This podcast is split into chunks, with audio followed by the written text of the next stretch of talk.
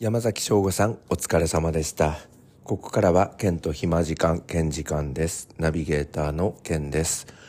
えー今日もオーストラリアのクイーンズランド州シドニーの、えー郊外、まあ、車で1時間ぐらい、えー離れたところの、えー新興地新興住宅街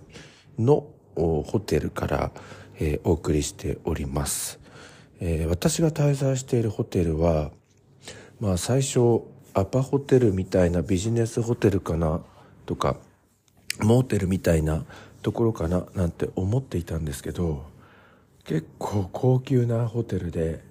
えー昨日も申し上げましたがダブルベッドで一人で寝ているっていう感じですね。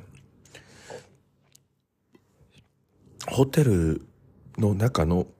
シャワールームもですね、まあ、水不足のオーストラリア。にしては珍しくバスもついているということでお湯も貯められるっていう状況ですね、えーそれで、えーとスポーツジムは24時間、えーやっているというところで、えー無料でこれ利用できるということですが、え今日2日目の夜を迎えておりますが、え今日も行けずにこれから寝るっていう感じですね。えーオーストラリアですね今秋の初めという感じで、えーちょうどですね、えーこの日本の真南みたいなところにありますので日本の季節と真逆でございまして日本はこれから春本番を迎えるっていう感じですがこちらは秋本番を迎えるっていう感じなんですよね。で滞在中のここ数日の気温なんですが朝の最低気温は18度日中は25度まで上がる感じなんですけれどまあちょっと天気がですねアンラッキーで、えー毎日必ず雨が降っているっていう状況で今朝は豪雨だったんですけどねあのなかなか一日中晴れてないっていう感じですが、えーそんな、え感じで過ごしております。で、やはり、あの、英語が心配だったんですけど、まあ来て1日かからないくらいで、3年7ヶ月ぶりの状態と、えー同じに戻りました。すごい不安だったんですよ。あの、日本で、えー外国人の方と会話する機会、仕事上で結構あって、まあコロナが始まった頃はですね、まあまだ慣れていたので、英語をですね、英会話が。だから、あの、外国人の採用面接とかも順調にやっていたんですけど、なんかその後、英語ネイティブの方と話す機会が少なくなって、オンライン英会話もやめてしまってっていう感じで、なんか聞き取れなくなったし、自分からこう発信するっていう力も弱くなったんですけど、やはりこういう英語の国に、え来てしまうと、もう見るものすべて看板から、え交通標識から、えー新聞からテレビから全部英語なのでこのシャワーを浴びている感じになるとなんかすぐ戻るんだなって思いましたね3年7ヶ月とか、まあ、ニューヨーク行ってましたから3年3ヶ月ぶりの英語の世界なんですけれどなんか意外とあっさり戻るものなんだななんて思ってあよかったなと思っていますね。えー今日は学校の方で仕事をしたんですけれども朝一で、えーオーストラリアの高校生中学生に向けてスピーチを頼まれましていきなりあの何の話もなく急にセレモニーが始まって あのそれではあのスピーチお願いしますみたいな感じで司会の方があの急に言ってきて終わって思ったんですけどあの結構長くあの熱弁を振るってしまいましたけれどもまあそれを見ていたエージェントの方とかも「あのケンさんの英語ってすごいですね」みたいなその方は世界中を旅しているあの日本人のあのプロのエージェントの方なんですけれどもなんかめちゃめちゃ今日ディナー一緒に行ったんですけど褒められてなんか自信がついている件でございます。そんなことで、オーストラリア、もう2日間3日間過ごしているんですが、今日もオーストラリアのお話をしていきたいと思います。Let's go start! ケントフリータイム暇時間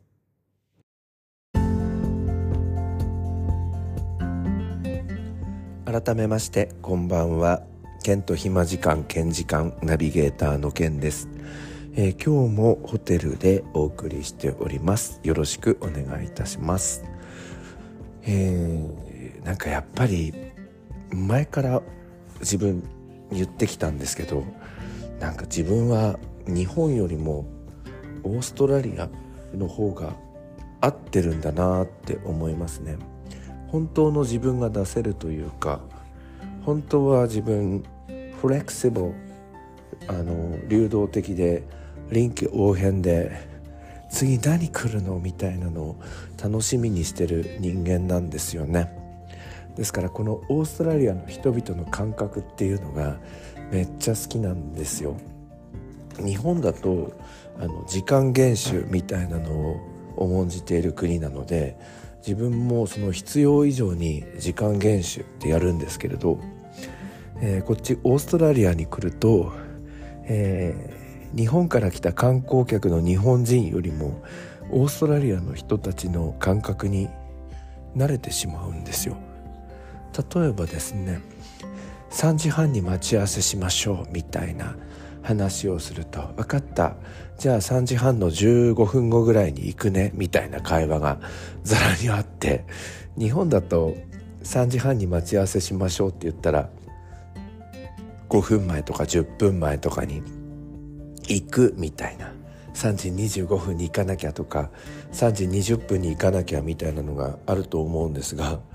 こっちは「分かった。じゃあ3時45分ね」みたいな。なんかそんな会話も面白くてなんかそんなことをあの普通に言われるとあなんか自分も遅れて大丈夫なんだな受け入れてくれるんだなみたいな感じになってなんかそれが安心感というかリラックスできるようなそんな感じでこれが本当の件なんだななんて思っていますね。でなんかうんその日本から来たあのあごめんなさい。日本から来た日本人だから受け入れられてるっていうよりもこちらではですね私ニックネームがついてましてソーシャルボーイ社交的な人みたいな。日本人以上に社交的な日本人みたいな。そんな感じで言われるのでもうなんか初日から「ケンうちに遊びにおいでよ。あのパーティーやるからいつ来られるの?」みたいな。もう着いた初日からなんか夜もう8時前とかに LINE が来て「今から来いよ」みたいな。一緒にあのご飯食べようよ。ディナー食べようよ。みたいな。ことだったんです。さすがにお風呂に入っていたので疲れて断ってしまったんですがあの今後出発するまでに、えー、どこかのオーストラリアの先生の家に遊びに行くことになったりあのするんじゃないかななんて思っています。でまあ3年7ヶ月ぶりにオーストラリアに来たわけですけどなんか物価めっちゃ高い。えっとオーストラリアドルというのはえー、っとですねこの交換レートっていうのは普通の新聞とかの相場だと90何円とか80何円って出てるんですけど実際その交換する時の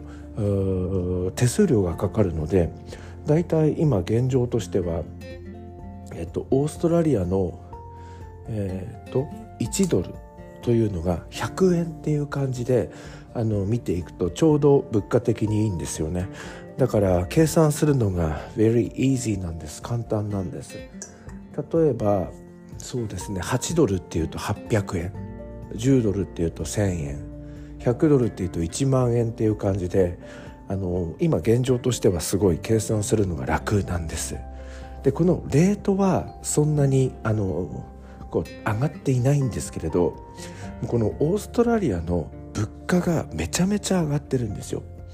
で1日目シドニー市内のマクダーナマクドナルドに行ったんですけどそこでですね、えー、チーズ日本でいうとチーズダブルチーズバーガーセットっていうのを頼んだんですよ。えーと、ダブルチーズバーガーとポテトの M とそれからコーラの M を頼んでそれでまあ日本だとダブルチーズバーガーセットってなるんですけどあのこれがですね11ドルぐらいするんですよつまり1100円ぐらいするんですよねこれはちょっと物価上がってるなっていう感じですよね。うん。ただ日本も今ダブルチーズバーガーセットってどのくらいするんだろう？500だ500円台なのかな？600円台なのかな？700円台なのかな？日本もいろいろとこの価格って上がってると思うんですがそれ以上にオーストラリアは上がってますね。ビッグマックセットじゃないんですよ。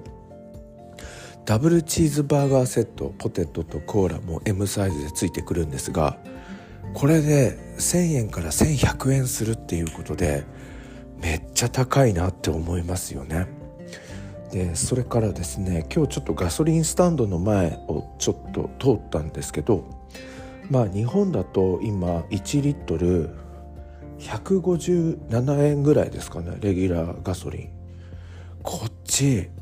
220円ぐらいするんですよ。高くないっすか？いや結構びっくりします。今のは換算レートで1ドルあの100円で計算している感じなんですが220ドルぐらいするんですよ。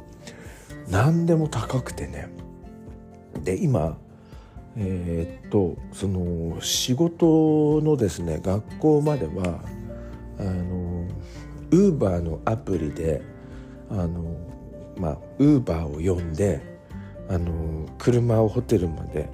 あの来てもらってドライバーさんにウーバーのドライバーまあシートあの、えっと、素人の方なんですけど、まあ、一応ライセンス持ってるのかな？それで学校まで行くんですけれどこの距離感的にはどんな感じかっていうとですね茨城のつくばの皆さんからすると,、えっと飯安つくばからあの土浦の方に向かっていくと笹木の交差点ってあるじゃないですか大角豆って書いてある。だから飯安つくばから笹木までって代行とか使うといくらぐらいなのかなって感じですけどこの距離感タクシーよりも安いと言われているウーバーで2800円ぐらいするんですよ片道だから1日ウーバーだけで4600円使ってるっていう感じなんですけどいやこれがですね前にえー、っと来た時のレートだとだいたい1800円ぐらいだったんですけど、まあ、この3年7ヶ月ぐらいでめちゃめちゃ上がってるんですよね。だからめっちゃ物価高だなって思ってるんですよ。でまあ今日会話しなかったんですけれども、えー、そうですねビールが好きな方は日本ではアサヒスーパードライの 500ml のやつ6缶セットだとですね、えー、今1700円ぐらいなんですけれどもこちらだとですね今日買いませんでしたけどえっ、とですね300円とか2400円するんですよだから何でも高いなーっていう感じでまあちょっといろいろ物価高だから日本って結構その世界的な物価高の中でいろいろなお店がその消費者が困らないようにということで我慢我慢我慢してるのかなって思いましたね。めちゃめちゃその世界的な物価高っていうのを日本にいる時よりも感じてるっていう、えー、感じですね。で今ちょっと Uber の話なんですけどあのニューヨークにいた時も Uber 使いましたしあの前えっとこのニューサウスウェールズ州よりも北にあるクイーンズランド州ブリスベンの辺りでも Uber 使ったんですけどめっち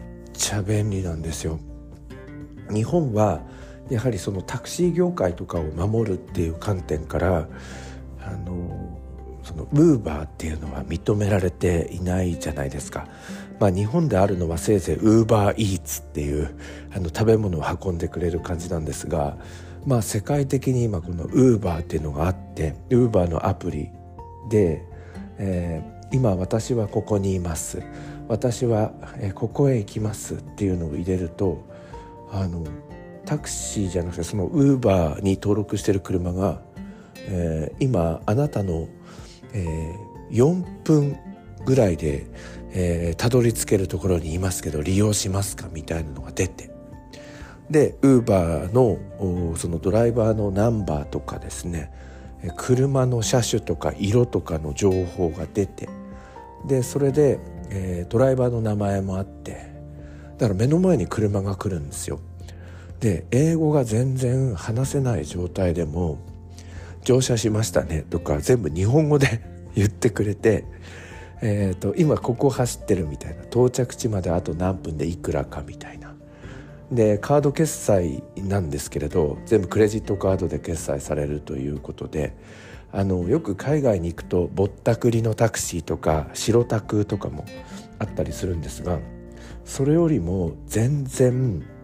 あのアキュレートあの正しい、えー、サービスなんですよ。ぼったくられることがないみたいな。でしかもそのドライバーについてのあの口コミみたいなのも投稿したり星いくつですかみたいな。だからそのドライバーの方もあのその利用者に全部監視されているような状態で。でしかもあの気に入った運転手さんにはあのチップを送るみたいなのがあってえーと、そのチップの額をボタンを押すとまたそのチップもクレジットカードで決済されるみたいな感じなんで運転手さんもズルもできないしサービスよくすればチップももらえるっていう感じでやれるししかも全部やり取りがあの日本語でアプリケーション出てくるんですよ。到着しましたみたいなものまで。だから海外旅行行くとしたらまウーバーのサービスがあるんだったら絶対ウーバー使うべきかなと思いますね。もちろんクレジットカードがないといけないんですけど。まあまあそんな感じでウーバーを使いながら学校まで行っているって感じですね。ただねこのホテル滞在快適なんですけど寂しいのはまあ今までこのオーストラリアの滞在というのはあのホテル滞在したことがなくてあもちろんあのブリスベンからあの帰る時にブリスベンのホテルにあのワンナイト1泊だけしたことはあったんですけどそれ以外は全部私もホームステイだったので、まあ、こういう時間も一人寂しくホテルの部屋にいるっていうこともなくあのワイワイホストファミリーとかホストファミリーの近所の人とか親戚の人とかもう朝から晩までずっと英語漬けっていう感じなんですけどまあ、このホテルはパーソナルあのパーソナリティじゃなくてプライバシーが守られていますけれど、まあ、ちょっと寂しいって感じもしますね。えー、今日はですねちょっとオーストラリアの物価の事情とかウーバーのサービスについてちょっとお話ししましたけれども、えー、だんだん英語も慣れてきたので、えー、明日はもっともっとしゃしゃっていこうかなと思っています。えー、まあこちらで勉強している子どもたちのサポートとか通訳をやってるんですが多くの方がですねあのあれなんですよね、えー、英語が早くてっていう、えー、そういう思いなんですけどだから今日言ったんですよね。私自身も早く感じるって。あのイギリス人やアメリカ人カナダ人の方よりもなんかオーストラリアの方って早口だったりするんですよね。だからそういう時には「um, Please speak slowly」とか正直に言うっていうのをあの心がけてねって言ったんです。あの分からないのにずっと「Yes yes yes」とかってあの続けてしまうとあ理解してるんだなこの子はっていうことでどんどん英語が早くなっちゃうからねみたいな、まあ、そんなアドバイスもさせていただきました。えー、ということでオーストラリアの2番目の夜を迎えております。シドニーからケンがお伝えしました。お聴きいただきましてありがとうございました。